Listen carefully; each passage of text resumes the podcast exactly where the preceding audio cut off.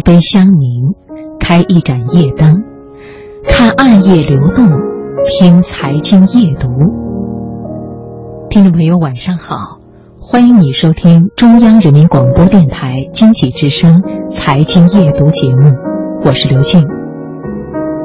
我们今晚首先开始的读热点，请你听：一言可敬人，一言可伤人。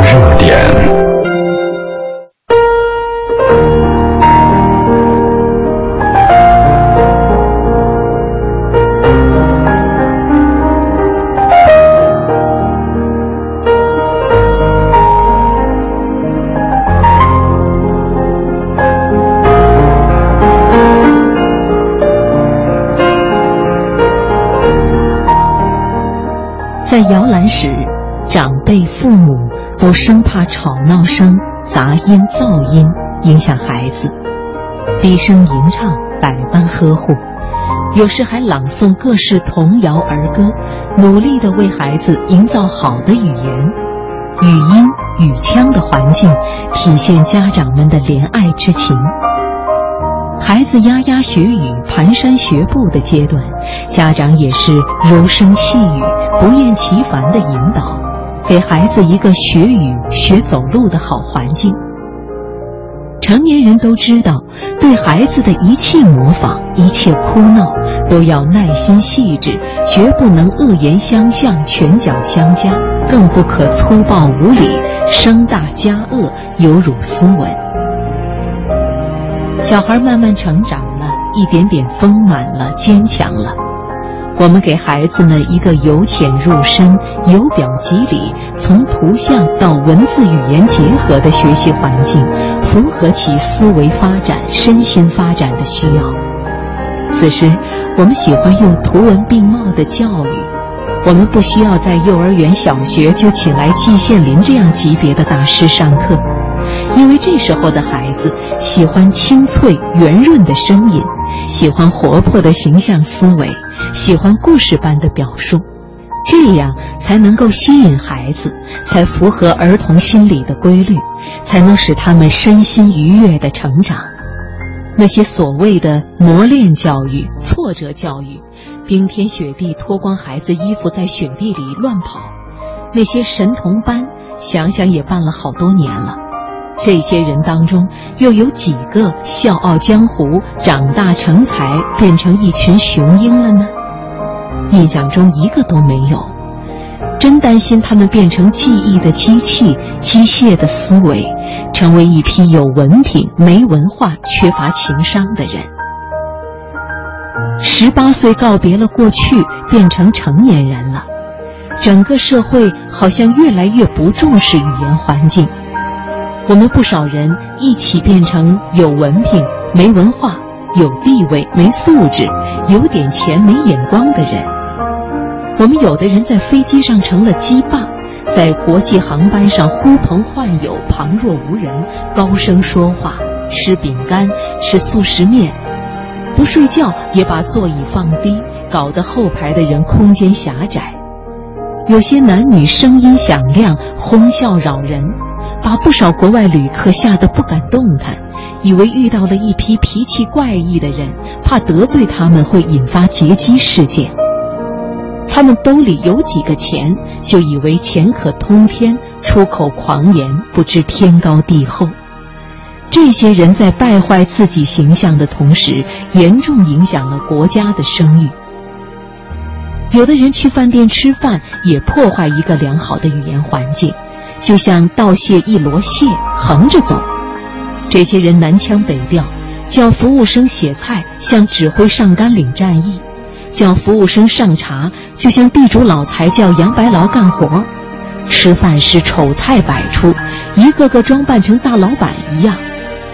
这些人开好车，住大房，但是人格素养低下。他们统一的动作就是烟灰弹在装剩汤的碗里。痰吐在地毯或是地板上，用了洗手间从来不冲厕。他们无视所有的客人，大声喧哗，大声劝酒，大声打手机，让邻桌的人觉得自己在工地一样。听着这些老板在指挥劳动，一顿饭吃得无比难受。真是花钱买难受，是不是人一阔脸就变了呢？是不是财大气就粗了呢？是不是真的变成有素质的人不会赚钱，没素质的人反而赚大钱，变成满嘴粗言秽语流行了呢？语言环境也可以反映出人的思想境界。有的人尖酸刻薄，有的人哗众取宠，有的人得寸进尺。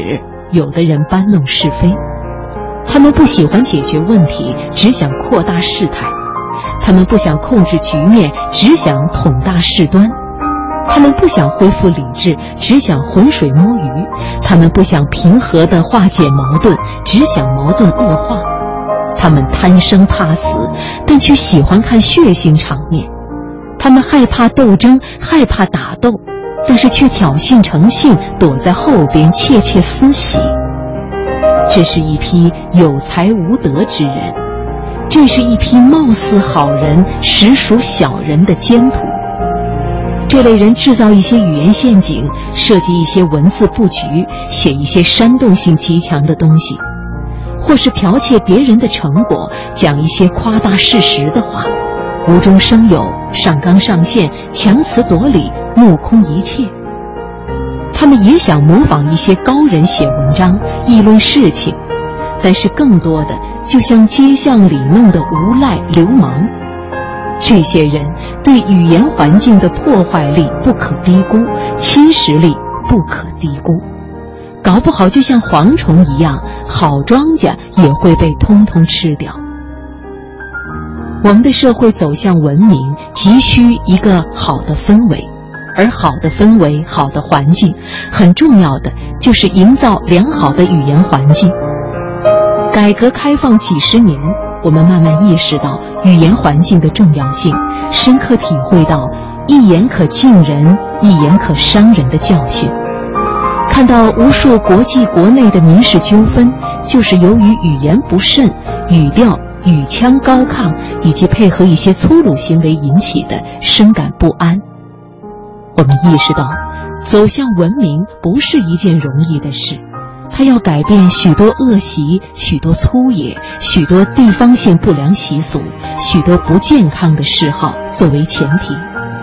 其中，语言环境是重要的铺垫，它充分体现了人与人之间的协调力、沟通能力、亲和力和凝聚力等。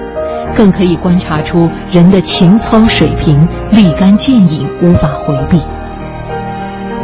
想起一些朋友带小孩去串门的时候，反复叮嘱孩子，生怕孩子惹什么事，捅出什么篓子，讲了什么让人下不了台阶的话，让人难堪的话语。其实，这就是引导小孩注意语境的分寸。只有注意表达。营造一个正常的语言环境，才可以出现一个温馨快乐的场面。这些是紧密相连的，是环环相扣的。大多数的小孩都遵守这个规则。有些道理，难道我们成年人反而不懂了吗？